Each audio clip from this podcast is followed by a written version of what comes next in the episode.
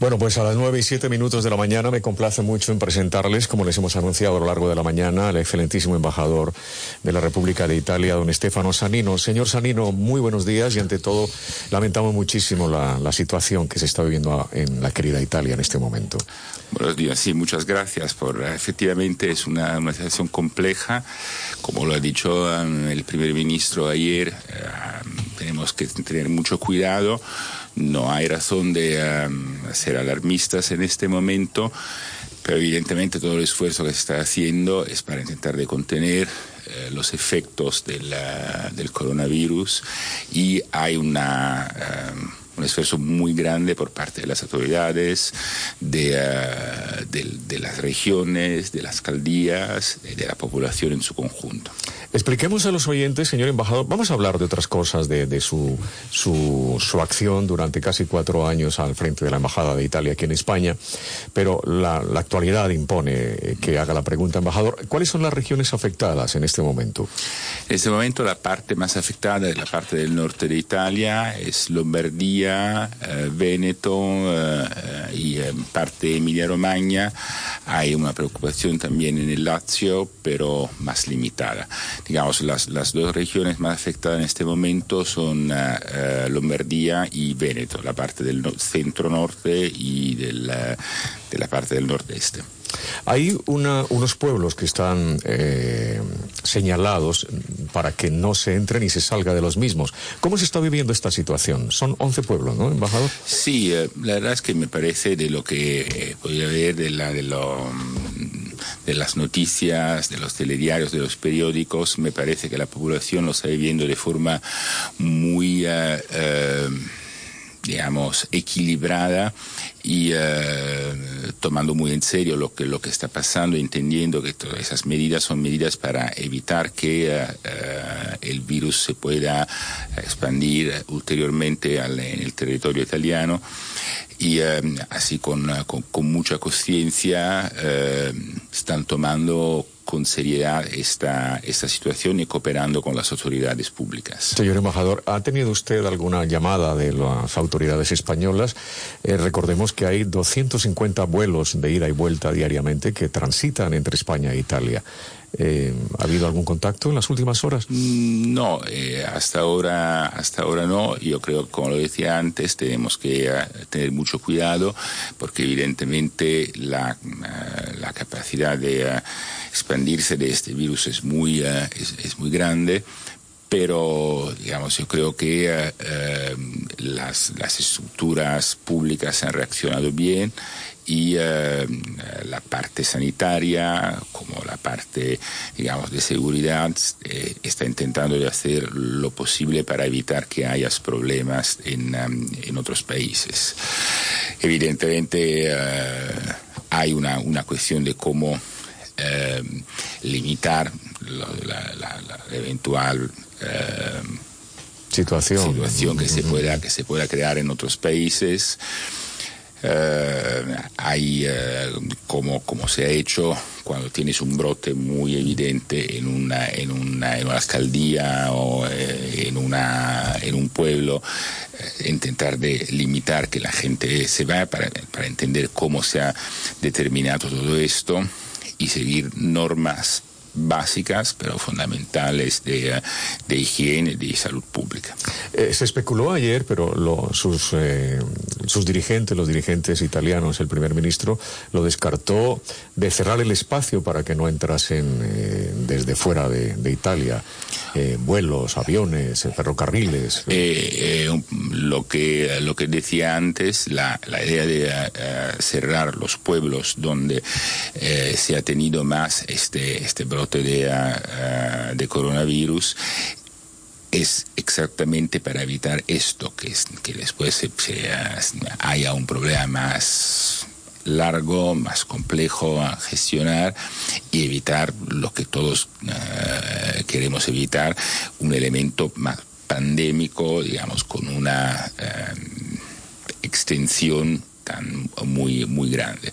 Creo que es una responsabilidad, lo repito, una responsabilidad de todo, una responsabilidad de las autoridades, evidentemente, pero también de la población de aportarse de manera uh, responsable en, uh, cuando síntomas, cuando tiene preocupación, no intentar esconder las cosas y a lo contrario poder contar con, con, con, las estructuras de los hospitales de la, del sector sanitario. Eh, la voz del embajador de Italia en España, el excelentísimo embajador don Stefano Sanino. Señor Sanino, queremos felicitarle por su nombramiento eh, en la Unión Europea. Es un cargo muy importante. Será usted el nuevo secretario general adjunto de la diplomacia europea. Además, encargado de asuntos eh, económicos, que creo que es algo trascendente en un cargo como este, ¿no, embajador? Muchas gracias. Ah, sí, es una, una, la verdad que soy muy contento. Eh, he pasado gran parte de mi vida profesional en Bruselas, volver a la... Estuvo 15 años allí, ¿no? Trabajado 16 años y en, trabajando con y dentro de las instituciones europeas, un poco como volver a casa profesionalmente desde este punto de vista.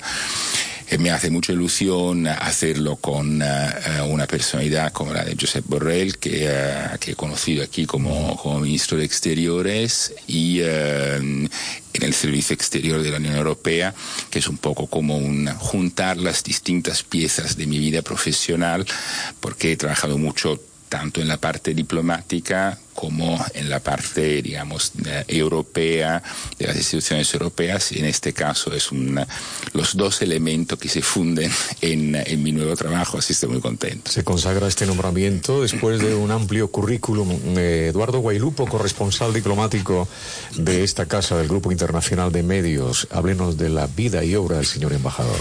Buenos días, mi querido Carlos, director general de Radio Internacional, Carlos Peñalosa. Hoy lunes 24 de febrero, el espacio Mundo Diplomático recibe con todos los honores, como lo viene haciendo con los embajadores extranjeros acreditados en España, con admiración y alto reconocimiento por su excelente valía profesional diplomático al excelentísimo señor embajador de la República de Italia en España, don Stefano Sannino, que presentó sus cartas credenciales como embajador extraordinario y plenipotenciario de la República de Italia ante su majestad el rey de España en el año 2016. Asimismo también es embajador de su país en Andorra. Entró el señor embajador en la Dirección General de Relaciones Exteriores como director para la gestión de las crisis y representante de la COPS en 2004 al 2006. Luego fue director para América Latina de 2008 2009 y finalmente como director general adjunto para Asia y América Latina desde el 2009 al 2010. En el 2010 se incorporó a la Dirección General de ampliación como director general adjunto y luego como director general cargo que tuvo hasta junio de 2013. Anteriormente asumió el cargo de la alta responsabilidad ante organizaciones internacionales. Fue embajador jefe de la misión OXE en Belgrado del 2001 al 2002 y en el seno del Servicio Diplomático Italiano fue vicejefe de misión de la Embajada de Italia en Belgrado, 1994-96, jefe de Secretaría del Secretario de Estado de Asuntos Exteriores del 1996-1998 consejero diplomático y sucesivamente jefe del gabinete del Ministerio de Comercio Exterior. El señor embajador goza del cariño, del aprecio, del respeto y admiración de todos sus colegas embajadores extranjeros acreditados en España y de las más altas autoridades españolas. Con tal motivo ha, ha, merecido grandes méritos profesionales y diplomáticos. Ha sido reconocido durante su mandato en España con numerosos galardones y condecoraciones, así como en Italia y en otros países extranjeros. Bueno, embajador, eh, brillante carrera. Muchos años. ¿eh? Embajador, eh, ¿qué, qué, ¿de qué está orgulloso de su presencia como embajador en España? ¿Qué fue lo más interesante que, que se puede mostrar al mundo de su obra entre España e Italia? Yo creo que, no sé, lo que he trabajado más en, en estos cuatro años ha sido eh, crear un vínculo aún más fuerte, aún más estrecho entre las dos sociedades, entre la sociedad uh -huh. española y la sociedad italiana. Um, digamos, ya hay una, una el terreno es muy, es muy fértil porque tenemos un abanico de relaciones tanto económicas como comerciales, culturales, universitarias, que es impresionante. Y lo que hemos hecho es un poco intentar de explorar tanto sectores tradicionales como sectores más nuevos para eh, crear una, una, vinculación aún más estrecha teniendo principalmente en cuenta eh, las personas más jóvenes y digamos los nuevos desafíos de nuestra sociedad intento explicar un poco más claramente esto. el concepto. A veces los conceptos son complejos, pero la, eh, los proyectos que hemos desarrollado a lo largo de estos años son bastante, bastante simples, tanto en el sector del diseño como del sector agroalimentario, como de la fabricación digital o del arte contemporáneo. Lo que hemos hecho es crear eh, condiciones, situaciones, proyectos para ayudar jóvenes tanto españoles como italianos que estudiaban aquí en, España, a conectarse más con la realidad eh, eh, empresarial italiana y eh, a crear las condiciones porque pudiesen tener una oportunidad más.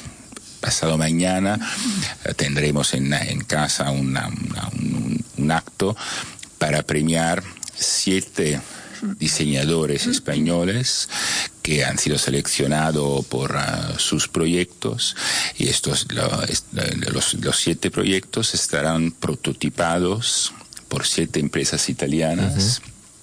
y ah, el producto se va a exponer en la uh, el fuorisalone del Salone del Mueble eh, de Milán. Eso significa que uh, unos cuantos chicos y chicas que, que, estudian en España tendrán la posibilidad de contactar con empresas italianas importantes en el sector del mobiliario, en el sector del, del objeto, del diseño en general, de la luz, y uh, tener una oportunidad más en, su vida profesional. Y esto me parece eh, una, una, oportunidad muy bonita y lo hemos hecho tanto para cocineros como para catadores, como por los laboratorios de fabricación digitales para jóvenes fotógrafos y fotógrafas, intentando, repito, dar una oportunidad más a esos jóvenes y crear un vínculo más fuerte entre ellos y, eh, entre los dos países al final. Está también con nosotros un político muy reconocido en España, don Carlos Abella. Carlos, eh, que ha sido jefe de gabinete del presidente Adolfo Suárez y que ha trasegado por el mundo de la política en los últimos años. ¿Cuál es su pregunta para el señor embajador? Primero quería hacer una observación eh, eh, elogiosa porque yo he estado en el Consejo de Europa varias veces y siempre he tenido una extraordinaria relación con los representantes italianos en el Consejo. y aprecio enormemente la gran habilidad con la que Italia se mueve en los escenarios europeos. Lo aprecio y creo que es una gran virtud. Y en ese sentido te quería preguntar, y de tu embajador, eh, ¿hasta qué punto ha influido en tu designación eh, una relación personal con el eh, encargado de la política exterior, señor Borrell, o si hay una especie de distribución de una cierta cuota de en ese sentido, bueno, no es un demérito de su nombramiento, pero sí saber si ha influido el tener una cierta afinidad con el señor Borrell o si es porque si el encargado es de un país, el viceencargado es de otro. No sé, en fin, quería que me explicara un poco esto, ¿no? No, yo creo que hay, eh, hay muchos elementos en un nombramiento eh, por una... Trayectoria profesional, por supuesto, ¿no? La primera cosa es este, sinceramente, es la trayectoria profesional lo que tú has hecho y eh, efectivamente, eh, como lo decía antes, he tenido la gran fortuna, la suerte de eh, trabajar siempre entre eh, es un poco entre las dos instituciones, entre la Comisión y el Consejo, entre la parte más intergubernamental y la parte más, digamos, comunitaria. Así todo esto me ha dado un conocimiento, digamos, de la maquinaria, de cómo funciona, creo, bastante, eh, bastante profunda. Y además he tenido otra vez la suerte de, como embajador de Italia, de hacer dos puestos muy interesantes desde este punto de vista, tanto como representante permanente ante la Unión Europea, presidiendo también el comité de los, embajadores, eh, tanto como embajador en España. Así que creo que eso es la primera, la base. Es evidente que, digamos, la relación personal con, con el ministro Borrell, digamos, no es que ha facilitado pero ya me conocía, ¿eh? había tenido la posibilidad de ver cómo trabajaba, lo que he hecho a lo largo de, de este año que él ha sido ministro de Exteriores, pero también antes, cuando era parte del, del marco político español. Así creo que de este punto de vista una relación personal que se ha creado ha tenido también un poco de, de ha impactado, digamos, la, la elección pero, y eso es muy, eh, es muy interesante, para todos esos puestos tú tienes que pasar por un procedimiento de selección que eh, eh, pasa por, distintas fases. No es a dedo. No, no es a dedo. No es decir, tú bien por aquí. Es un, un procedimiento de selección que, en el cual participan todas las instituciones europeas, el Consejo, la Comisión, los Estados miembros. ¿El embajador puede presentarse candidato? Y yo me puedo presentar candidato. Sí, sí, sí. digamos, eso es, la idea, que los funcionarios tanto de los Estados miembros como de las instituciones europeas se puedan presentar para, para estos puestos y eh, hay un procedimiento de, eh, de selección progresiva que te lleva al final a la decisión que toma el, en este caso el alto representante. El, el rival al final? Bueno, bueno eh, hablemos, hablemos, señor embajador, precisamente porque su cargo es muy importante. Es nada más y nada menos que la persona encargada de los asuntos económicos y globales de, esa, de ese área de, exteriores de la Unión Europea. Eh, la Unión Europea, que queda con 27 miembros, que tiene un reto eh, extraordinario, es cómo ajustarse económicamente después de que se marcha el Reino Unido y deja 75 mil eh, millones de euros sin, sin aportar. ¿Cómo se va a solucionar esta situación? En la pasada cumbre de hace unos días hemos visto que no hay, no hay acuerdo. ¿Cómo prevé usted esta definición de una situación tan delicada? La negociación de los presupuestos es siempre una, cosa muy compleja y aún más en este caso porque no es el presupuesto de cada año, es el marco general de los presupuestos para la Unión Europea por los próximos siete, años. Así que efectivamente es un momento muy trascendental en la negociación entre los Estados miembros. Yo nunca he visto una negociación de un presupuesto que no acabe el minuto antes de la última hora. porque evidentemente hasta el último los Estados miembros negocian e intentan tirar un poco la manta uh, donde le interesa más. Este año la verdad que tenemos un desafío muy grande e entiendo que la, complicación de este momento porque tenemos varios elementos que se van, que se van sumando. El primero, los que comentabas antes, el hecho que el Reino Unido se vaya, es verdad que deja de contribuir, es verdad también que no tiene que introitar ¿no? todas unas cuantas cosas que, uh, que uh, introitaba antes cuando era miembro de la Unión Europea. Pero efectivamente en este momento lo que se ve es que falta una parte de este dinero. El otro elemento eh, es que eh, em, la, Comisión y los Estados miembros, creo correctamente, eh, están apostando mucho para unas nuevas políticas que la Unión Europea tiene que desarrollar. La lucha contra el cambio climático, el medio ambiente, pero también la economía digital, la inteligencia artificial, es también un tema de seguridad, digamos, de, ah, para nuestras sociedades, la lucha contra la, eh, la inmigración ilegal, el crecimiento económico de, de, los países cercanos que impactan evidentemente también sobre el tema de la migración. Así que hay unas nuevas políticas que van a costar dinero.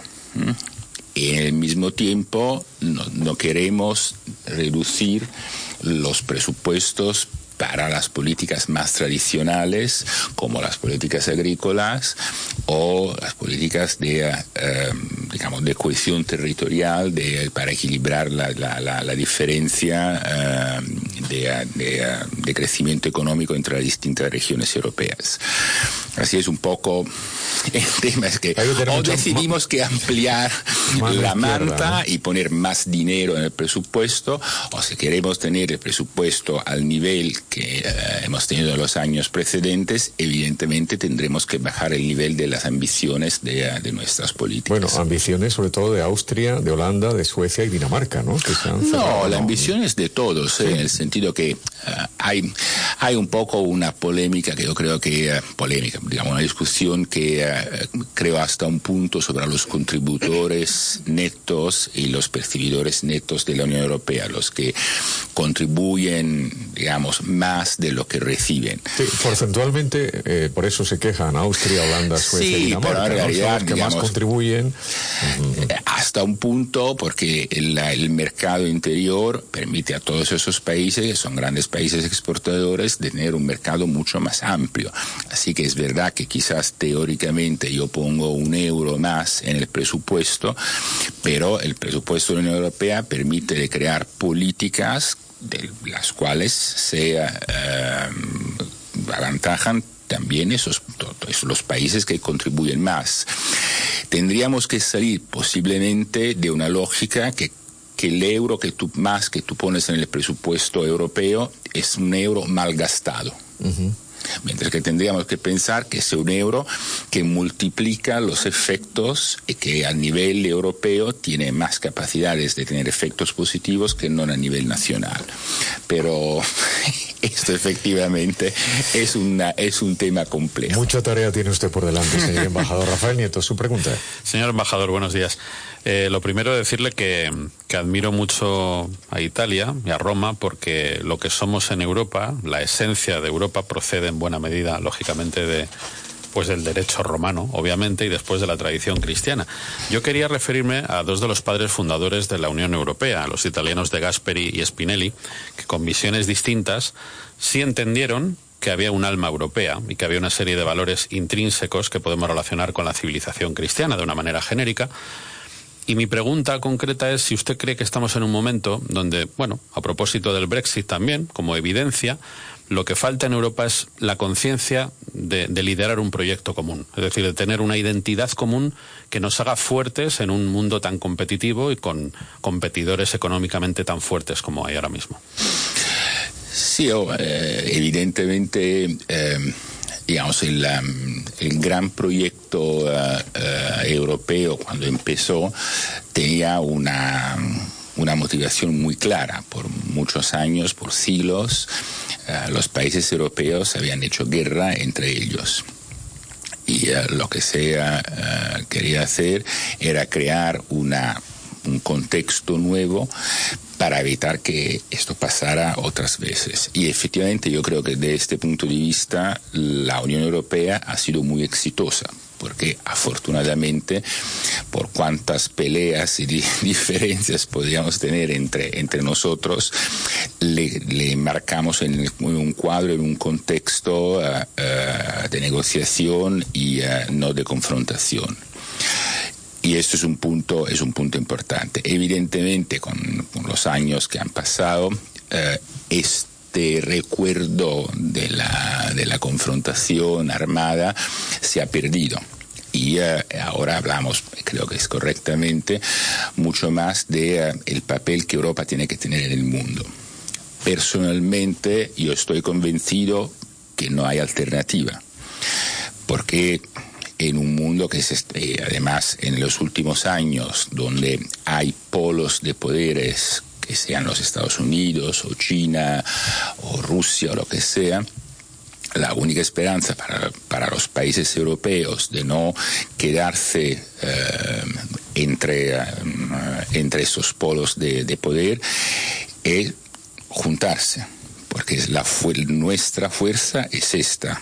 Y cuando lo hemos conseguido, cuando hemos, nos hemos quedado unidos, hemos tenido un impacto eh, fuerte eh, y una capacidad de resistir a los golpes que venían eh, desde fuera tenemos que asumir mucho más, yo creo, la idea que eh, la alternativa, la idea de quedarnos solos, cerrados dentro de nuestras fronteras, no es una, una, una opción, porque eso significa simplemente quizás retardar de unos meses o quizás unos años el,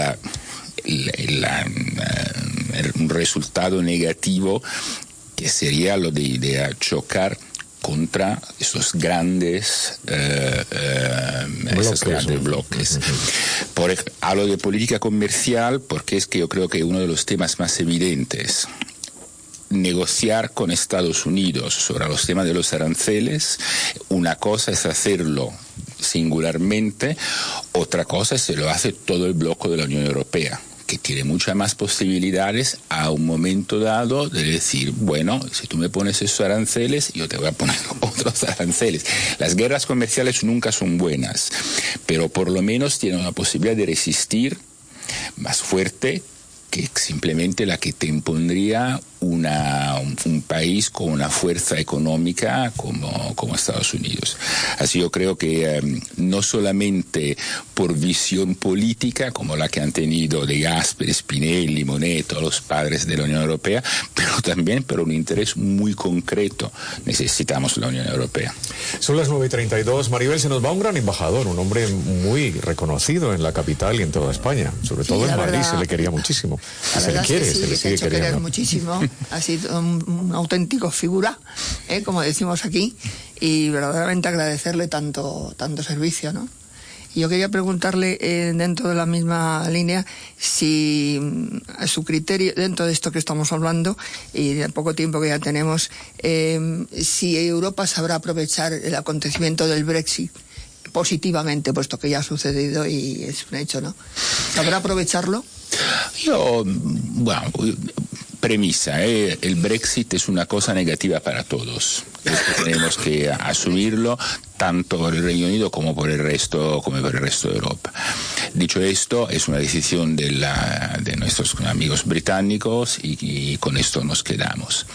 Em, eh, yo creo que parcialmente ya lo hemos aprovechado porque eh, todos los Estados miembros, también lo que eran más escépticos o los, grupos políticos de nuestros países que eran más escépticos hacia la Unión Europea, se han dado cuenta que salirse de la Unión Europea no es como dar un paseo en, en un parque y que tiene unos costes increíbles que se tiene que asumir eh, que tú tienes que crear estructuras veterinarias, estructuras de em, control aéreo, farmacéuticas, digo, distintos sectores por tu propia cuenta.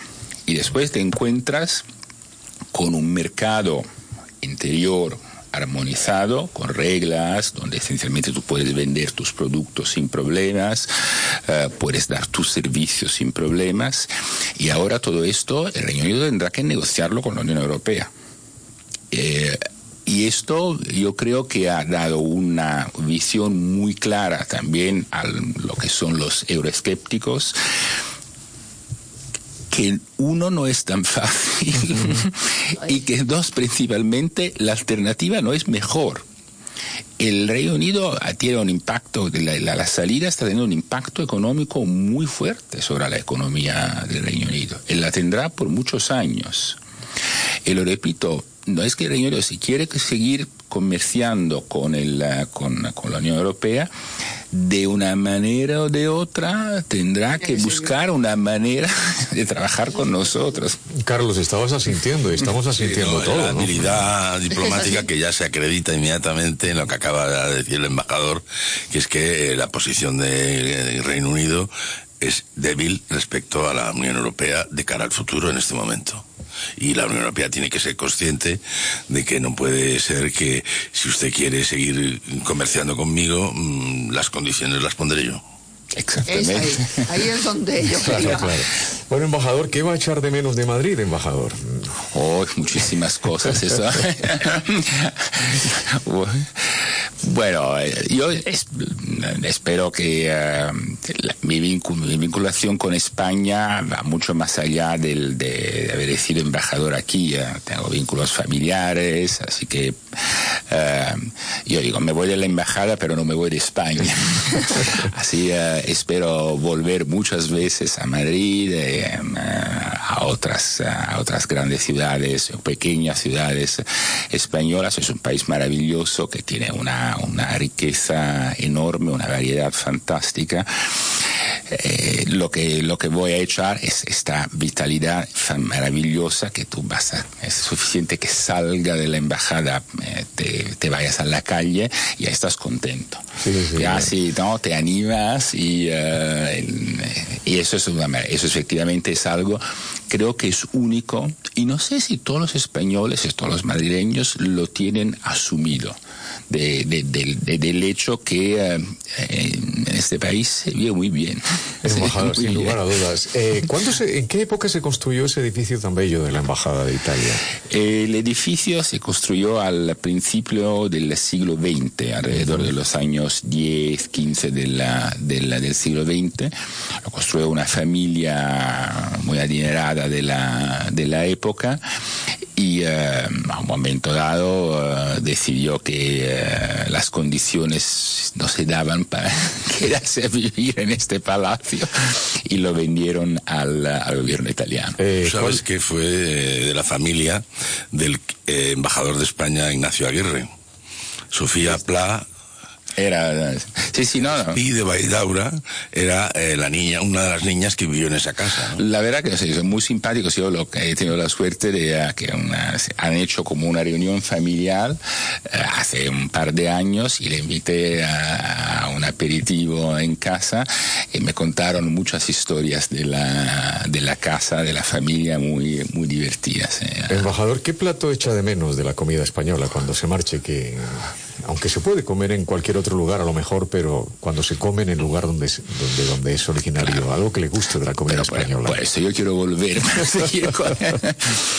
no, hay, no, no, voy a decir un plato simple, porque es que la, la cocina española es, es, fantástica. Es tanto las cocinas regionales, que son, eh, son maravillosas, como las cocinas de producto, que me, la que me, me, me encantan, como las, la gran cocina de los grandes cocineros que uh, en España. Así es que tenéis una variedad que uh, la pongo de otra manera, lo digo un poco de broma. La única cosa que no voy a echar de menos es el café, que tenéis que hacer un esfuerzo para mejorar. es un poco amargo. Es verdad, este café es bastante duro, ese café muy, Mejora, ¿eh? ya, ya hemos hecho mucho esfuerzo, son, han sido grandes, pero aquí hay margen. Querido embajador don Estefano Sanino, embajador de Italia en España, nuevo secretario general adjunto de la diplomacia europea, le deseamos lo mejor, muchísima suerte y también lo mejor para Italia en este momento tan delicado que están viviendo. muchísimas gracias. Para su querido país, que es como si fuera nuestro. Señor embajador, muchísimas gracias, muy amable. Muy gracias a vosotros y un placer eh, estar aquí esta, esta mañana y uh, es un poco como cerrar el círculo, porque casi casi empecé con una entrevista aquí, eh, cierro. Es verdad, embajador. Así que el círculo, el círculo se cierra. Vamos a darle mucha suerte, señor embajador, se la merece. Mucha suerte en su nuevo destino y en su vida, y mucha suerte para Italia. Gracias. Un abrazo muy fuerte, son las 9 de la mañana y 40 minutos, una hora menos en las Islas Canarias. Vamos a um, dar un, un paseo por donde, Maribel, exactamente.